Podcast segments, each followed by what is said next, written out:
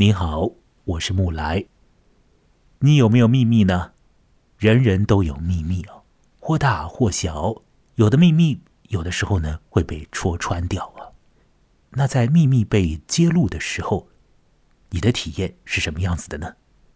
你感觉啊，终于舒了一口气，还是觉得哇哦，那此后的人生要发生一些变化了，还是怎样呢？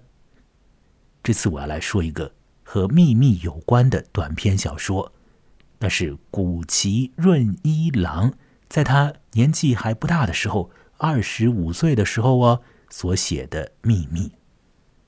那么这个作品的发表的年份呢，是一九一一年哦。一九一一年在我们这里呢，还是清朝啊，在日本呢是明治年代的晚期啊，是明治天皇在位的倒数第二年了。呃，我是在二零二一年读这个故事的嘛，那么也就是讲呢，这是一个一百十年前的故事了，绝对是一个老故事啊。所以看下来，会觉得这个故事呃，在有些地方显得有点旧的。但是呢，我要讲啊，这故事在他发表的时候啊，是一个非常新潮的、非常时髦的、很是摩登的故事哦。为什么呢？因为啊，我看出来这故事里面呢，应用到了至少两种啊，在明治年代晚期是非常非常时兴的元素哦。啊，一种东西呢叫做侦探小说，另外一种东西呢叫做电影啊。这两种东西在当时啊是很新鲜的。我先来讲讲这个侦探小说。那现在呢？侦探小说已经是一个非常普遍化的文学类型了，是不是啊？然而在那个年代啊，或许不然嘛。那么侦探小说呢，赖以建立的一个基础啊，各位有没有想过？呃，事实上是人和人之间的一种若即若离的关系了。很多侦探小说呢，它都会建立在城市当中。因为城市提供了这种人和人之间的这个关系的可能性那么城市当中的这种你既感觉到别人好像就在你身边，可是有的时候呢，你又找不到那个人，或者说你找到了那个人，但也不清楚、不确切的能够了解那个人的身份啊。那这种感觉啊，这样的一个气氛，就为侦探小说提供了一个可能性啊，提供了一种土壤。我是这样理解的。那么，在等一下我来说的这个古奇润一郎的秘密当中呢，这个小说里面的叙述人呢，他会试图去解开一个秘密的。那么，在他那样做的过程之中，他会感觉到这个城市啊所给他提供的啊这种既熟悉又陌生的这样的那种气氛。那事实上呢，在这个小说的一开头的时候呢，叙述人呢也曾经谈到过这一点。就是他所居住的这个东京啊，让他感觉到呢，既好像是熟悉的，可是东京里面呢有许许多多的街道，许许多多的角落呢，又是他所根本不了解的啊。进到那些街道，进到那些城市的边边角角里面去的时候呢，好像就进入到了一个啊全然陌生的一个环境里面去一样，就好像你到了很远的地方一般的。那么这种陌生感，这种在城市里面所制造出来的这种近距离里面的陌生感，侦探小说需要那个感觉。在等一下我要说的这个古奇先生的秘密当中，这种感觉呢，它的浓度啊被调的很高。那方才说的第二种时髦的东西呢，叫做电影啊。那在等一下要说的这个小说里面，有一个蛮重要的场面呢，是发生在影院当中的。电影对于一九一一年那个时候的人而言呢，当然是一个很实心的东西啊。诸位想想看呢，电影呢，它提供了一些远方的梦幻呢，是为我们造梦的。那有的人，呃，他天性呢是很现实的，他反感那种虚虚乎乎的啊、恍恍惚惚的东西、不切实际的东西，好像天生呢就比较排斥、比较反感呢。不太愿意看电影啊，看故事啊什么的。然而有一类人呢，呃，他不是那样啊，他天性里面呢，就好像总是会去寻找去探寻或者说去制造那些虚的东西啊，他更加希望生活本身呢要浪漫化一点。那么这种人啊，和电影相遇的时候，可能就会更加投入的进入到那个呃别人所制造的这个梦里面。那么等一下我们会了解到呢，在古奇先生的这篇秘密当中的这个主要人物，那个小说里面的我，他是一个。曾经一度希望他的生活变得非常奇异啊，非常不现实的这么一个年纪不大的男性啊。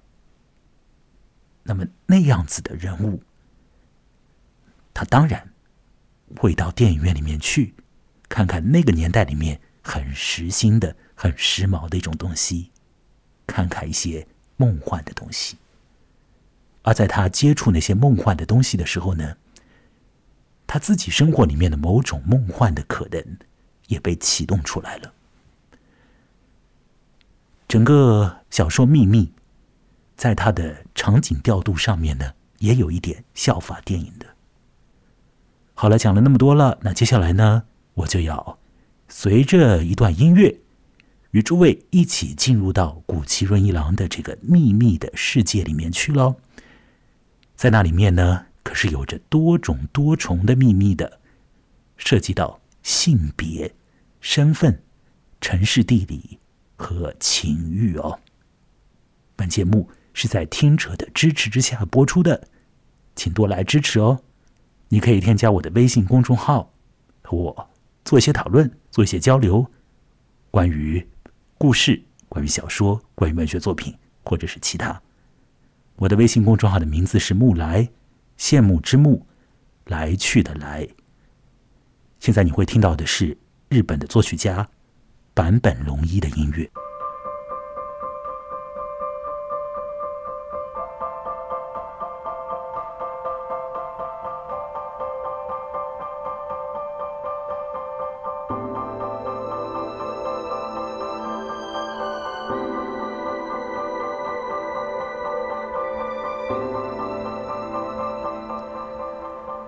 古奇润一郎的秘密呢，是用第一人称来写的。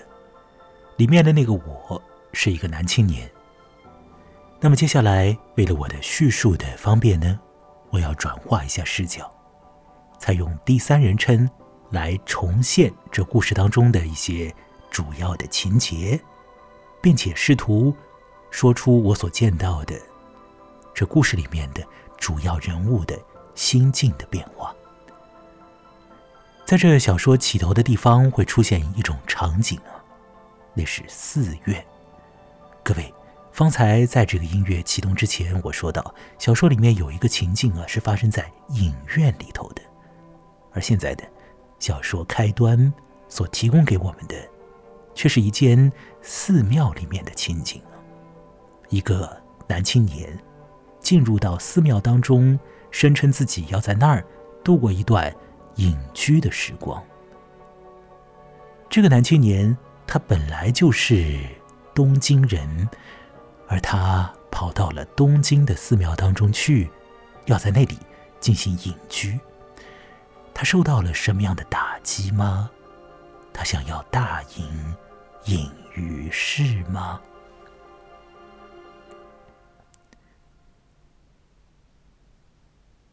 其实不是的。他只是想要去追寻一些新奇的体验。他不喜欢日常的生活，他想要终止日常的生活，而隐居是一种让日常生活离开自己的方式。至于为什么要到东京的庙里去隐居呢？是因为这个青年呢，他有他自己的一些独到的想法，他觉得。如果一个人要追寻秘密的环境的话，要追寻自己所完全不熟悉的场景的话，那么这个人不必跑到很远的地方去，只消在他自己所待的那个城市当中，仔仔细细的去转转就可以了。因为在城市里头，总归有很多的角落。是那个人所永远不会踏足的。而城市当中的各种的这个你所不了解的街道，他们所带来的很多你所不了解的情境啊，其实都可以给你提供这种新鲜的、不日常的感觉。这点很好理解。如果亲爱的听者，你住在城市里面的话，那么想想看。你家周围啊，你的住处周围啊，或者你的工作场景的这个周围啊，是不是有很多地方，有很多条道路啊，是你完全都不会进入的？而一旦呢，现在把你抛到那些路上面去，你看看周围，有可能会觉得你好像在一个哦，既熟悉又陌生的一个新地方了。那城市、都市，就是具有着。如此这般的魔力的一个环境，在城市当中有许多具体的位置，你根本不了解。进到那些位置之后，你觉得自己来到了一个秘密的情境当中，你的心里头有了新意的感觉。好了，这个小说里面的这个人物呢，他是一个不喜欢日常，他要去追寻这种。新鲜的东西，这种浪漫的东西，这种和想象力有关的东西。现在他在庙里面隐居，他给他自己找了一个新的这个生活的场景。那这显然是不够的，庙里面太太平了。他要那种激烈的、浓郁的感觉，他要去创造那种感觉出来。那么，怎么做呢？他找到了一个方式。他要通过穿不同的衣服，来改变一下自己的状态，从而去找那种让他爽的感觉。起先呢，他穿起了不同式样的这种男士的服装。那么，在明治年代晚期呢？一些新的服装式样的应该已经出现了，所以这个小说里面的我，啊，他除了可以穿那种古代日本人所穿的那种服装，还可以去穿一些新潮的服装，所以他就穿不同的这个男装，穿了以后呢，走到街上去，果然的，他觉得，啊，别人看他的眼光会因为他穿的服装的不同而发生一些微妙的变化。因为穿着不同的服装，这个青年自己的内心之中也有了很多新鲜的感觉。他觉得这是很有意思的，但是他要更进一步，他要更为激烈的东西。那么怎么做呢？这个男青年所想到的是，他下一步要去穿女人的服装，他要去做。变装的行为啊，这个变装的“变”字啊，就是变化的“变”字啊。他要去变装，那他就去搞了一些女子的衣服。当那种衣服的这个布料啊，这种织物啊，就碰到他的皮肤的时候，这个男青年觉得哇，非常的新鲜。这和男装接触皮肤的时候的那个感觉啊，大不一样。那这让他有点爽了。而后，当这个服装整体性的把他的身体包裹起来的时候，那时候所产生的那种新奇感，当然就更加的剧烈了。而以这身新的行头和新的身份走上东京的街道的时候，当别人投过来眼光看着他的时候，那么这个变成了女人的男人，他所获得的啊。那个心里面的那种激动感，哎，那种浓郁的新奇感啊，会变得让他感觉到快活。在这里，你说这个人物他是不是一个变态的人呢？多少有一点，但他的心理呢，也很可以被理解，是不是？他就是要追寻一些新鲜刺激的东西而已了。这个男青年，照我们现在的说法来讲呢，是有一点中二的了。而这个小说终结的时候呢，他的那种嗯打引号的中二的心理啊，将会衰竭掉了。他不会再要去穿什么女人的服装的了。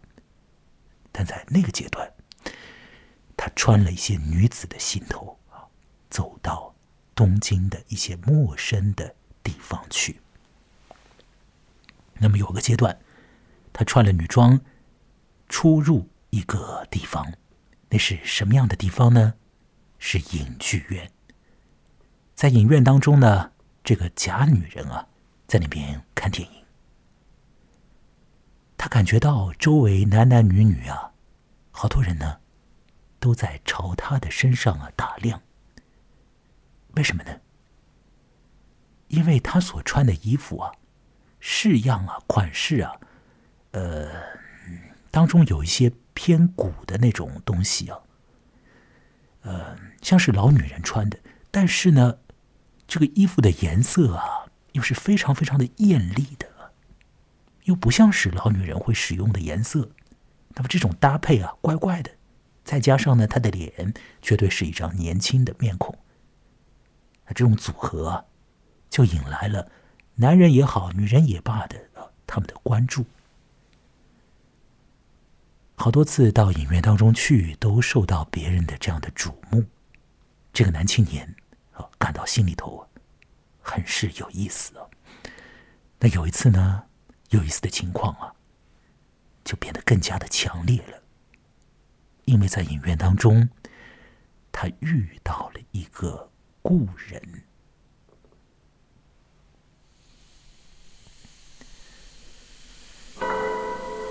那一次呢？在影院的这个光线不明的这个气氛里啊，这个扮成了女人的男子啊，发现周遭人的眼光啊，没有更多的投向他，而是转向了边上的一个衣装更加艳美的、长相也很是标致的女人。那是一个。真正的女人，仔细再看一下，这穿着男穿着女装的男人，就了解到，那个女人是他的以前呃认识过的一个女人，在哪儿认识的呢？在旅途当中认识的，在船上面认识的。在去上海的轮船上面认得的，那个时候，在轮船上，这个男人和那个女人之间发展过一段肉体关系。而等到那个船抵达了上海之后，两个人下船登陆之后呢，这男人呢，就马上的把这个女人呢给抛掉了。而那个女人，照那个男人的理解来看呢，她也不是一个简单的一般的女子哦，是一个很了不得的女子。怎么了不得呢？就是根本不会把男人看在眼里头的，很容易去找到新男人，并且已经玩过了好多男人的这么一个艳美的女子。好了，现在。经过了一段时间，在这个影剧院里头，这两个人竟然又打了照面。一个人穿着艳美的衣服，另外一个人，事实上，他也穿着艳美的衣服。一个人是真女人，另一个人冒充成为了女人。那么，这两个人事实上。都把对方的啊这个真实的身份啊，已经给看穿了。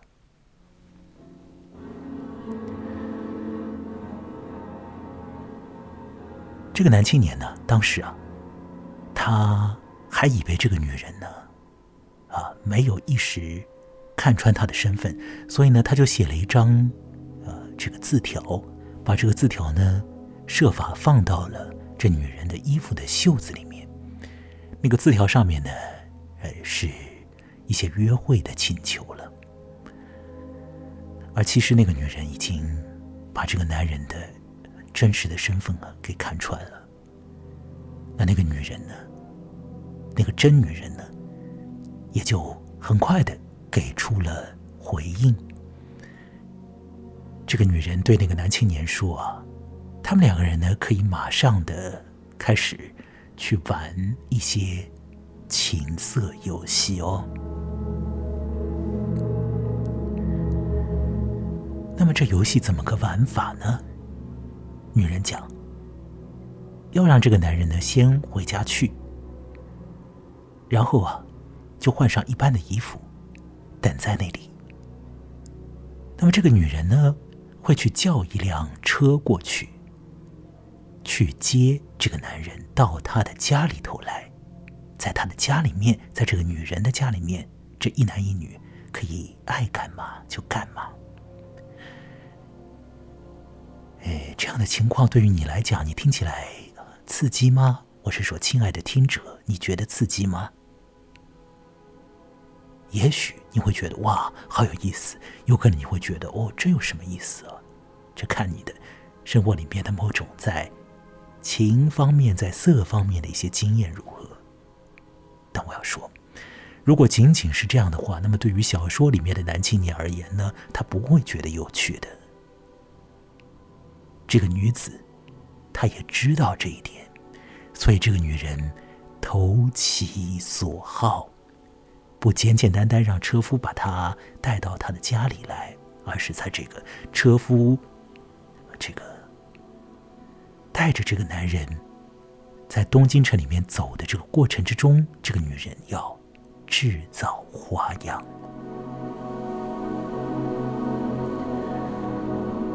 这个女人要让这个过程变得很神秘，变得很奇怪，而这种神秘奇怪，和日常很不一样的这种感觉，这个女人知道是那个男人心里头所要的。那么，怎么样去制造这种奇怪感呢？女人说：“你坐上那个车夫的车子之后啊，车夫会立即给你蒙上眼罩。”然后，你就别的事情就不要管了，就让这个车夫带着你走。你不要知道我究竟住在哪儿，反正这个车夫会把你领到我的住处。你不要知道这一点，我们就在那个你不知道的位置里面，做我们两个人爱做的事情好了。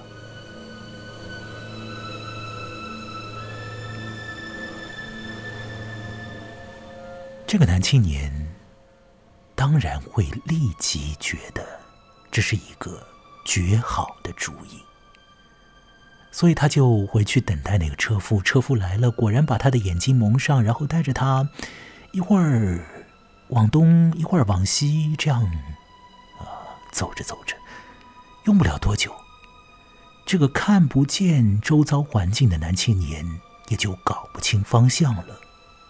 这个车夫，嗯，他花了一点时间在东京城当中游走。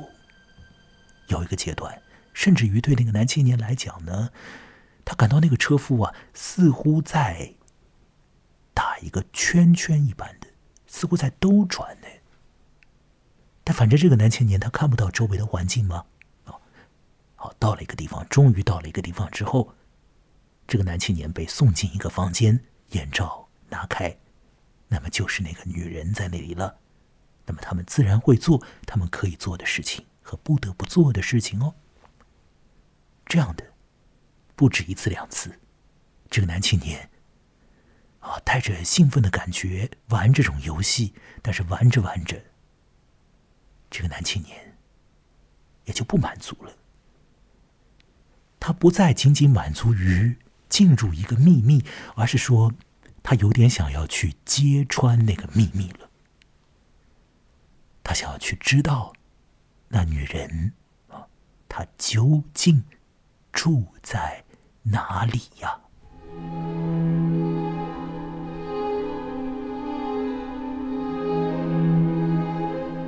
有一次呢，这个男青年呢，他得到了一个线索，因为在那个车啊，呃，离开这个女人的家啊，有一段距离的时候呢，这个男青年呢，他把眼罩啊弄开来了一点点啊，瞄到了一个东西。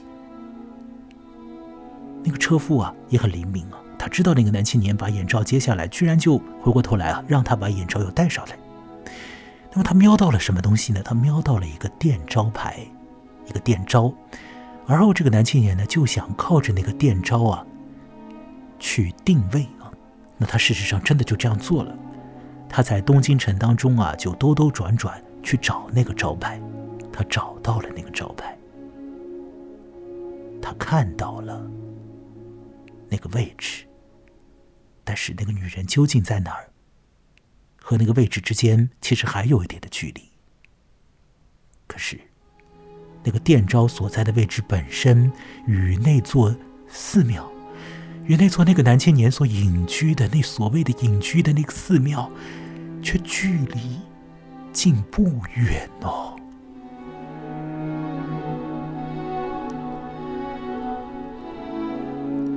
在这个小说就要结束的时候，秘密。被揭穿了，因为就在那个寺庙边上的一条小巷子里头的这个小楼房里的一间呢，这个门打开了，男青年正巧朝上一看，发现那个门里头走出来了一个女人，那个女人在倚靠着栏杆朝外探看，那个女人当然不是别人，正就是。那和他做情色游戏的女人呢？一切到了那里就被揭穿了。你可以讲是豁然开朗吗？不不不，不是豁然开朗，是豁然不开朗。为何不开朗？因为这个男青年所想象出来的一切的秘密，他居然不是什么秘密。这个女人，她没有住在什么奇妙的、特别的场所里，她竟然就挨着这个男人，就住在那庙的边上哟。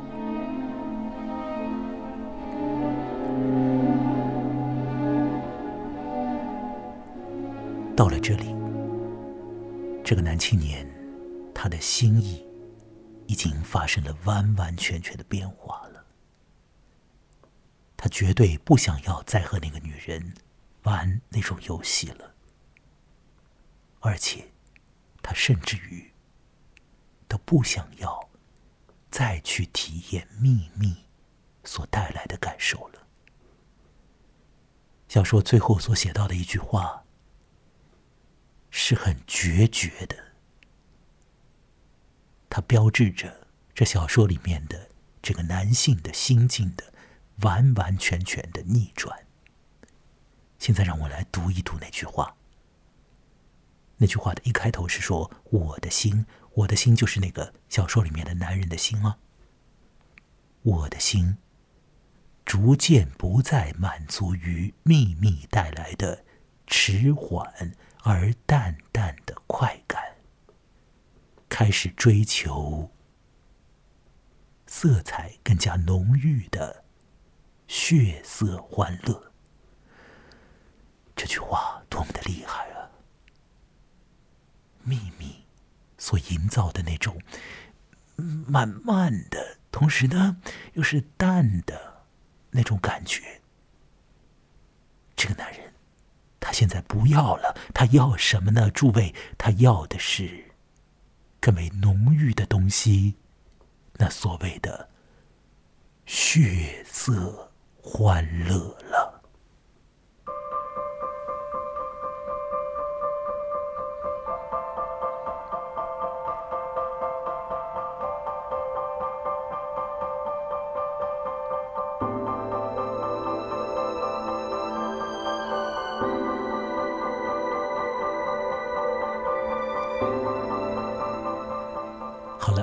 我已经说完了古崎润一郎在他二十五岁的时候，也就是一九一一年的时候所写的短篇小说《秘密》。你觉得这个故事的情节以及它所提供出来的这种氛围如何呢？我是觉得呢，《秘密》是一篇很好的作品，甚至于是一个堪称典范的短篇小说。但是它不是当代的成为典范的小说，而是近现代的小说典范。它甚至于不是一个现代的典范的小说，近现代的。这是我的私人意见。读《秘密》秘密的时候，我们是不会觉得这个烦的，因为它很好读。而且会读得越来越兴奋，直到最后，哦，才好啊，喘口气。故事的线索是很清晰明白的，层次朗然，不简不凡。露出来的情愫呢，乍看起来近似于变态，但是再想想，也就是人之常情嘛，大众可以理会，可以笑纳的。年轻的时候，谁不想要浪漫嘛？谁不想要反日常的新鲜嘛？你也要过的，难道不是吗？这个小说通篇都在处理秘密的议题哦，关于城市里面空间的隐秘啊，关于男性、女性这种性别的隐秘呀，啊，关于服装带来的身份的隐秘呀，啊，关于故人重逢时候的那个隐秘啊，关于影剧院里面的那种塌方的梦幻和现实处境之间的这个对应里面的隐秘呀，啊，等等等等的各种各样的秘密，当然。最为明显的，最为重要的那个秘密，就是那个女人在哪儿吗？而那个秘密到最后，不再是一个秘密，于是所有的秘密都不再是一个秘密。对于秘密的喜欢，对于秘密的贪恋，也就终止掉了。这个小说是一个很有个性的小说。怎么说他很有个性呢？因为古奇润一郎，在他在艺术方面变得成熟的时候呢，他真的呢就开始去追寻那种浓郁的血色的东西嘞。而在他年纪还轻的时候，在他二十五岁的时候呢，他有可能也还真的是一个。曾经向往过那种秘密的人呢？曾经想要用当时年代里面的时髦的新奇的东西去制造一些奇丽的感觉的人哟。而后，到了他在艺术方面渐趋成熟的时候呢，某种古雅，同时不能说古雅吧。要把“雅”字去掉，换一个别的什么词？呃，和变态可能也有点关系的那种，更加浓稠的、更加剧烈的、啊，更加官能性的东西。这官能性的东西里面又有一些古调，这个合在一起的这种官能感，变成了他的小说所主要在展现的一种东西。我对古希润一郎的作品看的。还真的是很少，啊，也许以后呢，看了他的更多的小说以后，还可以在这里聊聊。那关于秘密，就先说到这个地方了。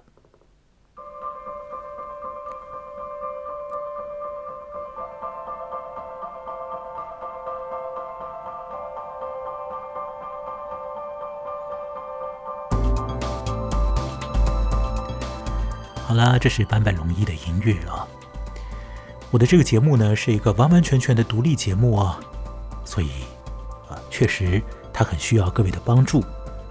那给予节目赞赏，对于这个节目啊，对于我自己来讲，都是非常有帮助的。那就请大家在力所能及的范围里面，如果你喜欢这个节目的话，就来给予一些捐助支持吧。我也要来想想看。呃，怎么样在以后呢？用更多的方式去回应大家的捐助啊？那你也可以通过微信啊，添加我的私人号。前面说过了，我的微信公众号是木来，羡慕的木来去的来，他和我本人同名。那么我的私人号呢？呃，是 M U L A I 下划线 y，m u l a i 下划线 y。如果要做一些讨论，也可以通过私人号和我联络。如果你要来帮助这个节目，参与这个节目，一起让这个节目变得热闹和有意思，当然也欢迎马上来找我。另外呢，如同在前两期当中已经说过的，在二零二一年，我又去建立了一个新的网站，是和这个节目呢有关联的，那就是来说的拼音点 x y z。那在那来说点 x y z 里面呢？我会去写很多和故事、短篇小说和其他文学作品有关的私人的小评论。我希望呢，能够把它变成一个日常行为。希望在二零二一年当中，无论是在字面上，啊，在行诸于文字的这个层面上，还是在这个广播空间里面，在播客空间里面啊，用声音的方式，以及在一些现实当中。在一些具体的人际的互动里面，故事、短篇小说和其他的文学作品，都可以给我提供一些灵感，并且让我的生活呢变得有趣，也让您的生活变得丰富。好，这次节目进行到这儿，我们下一期再会。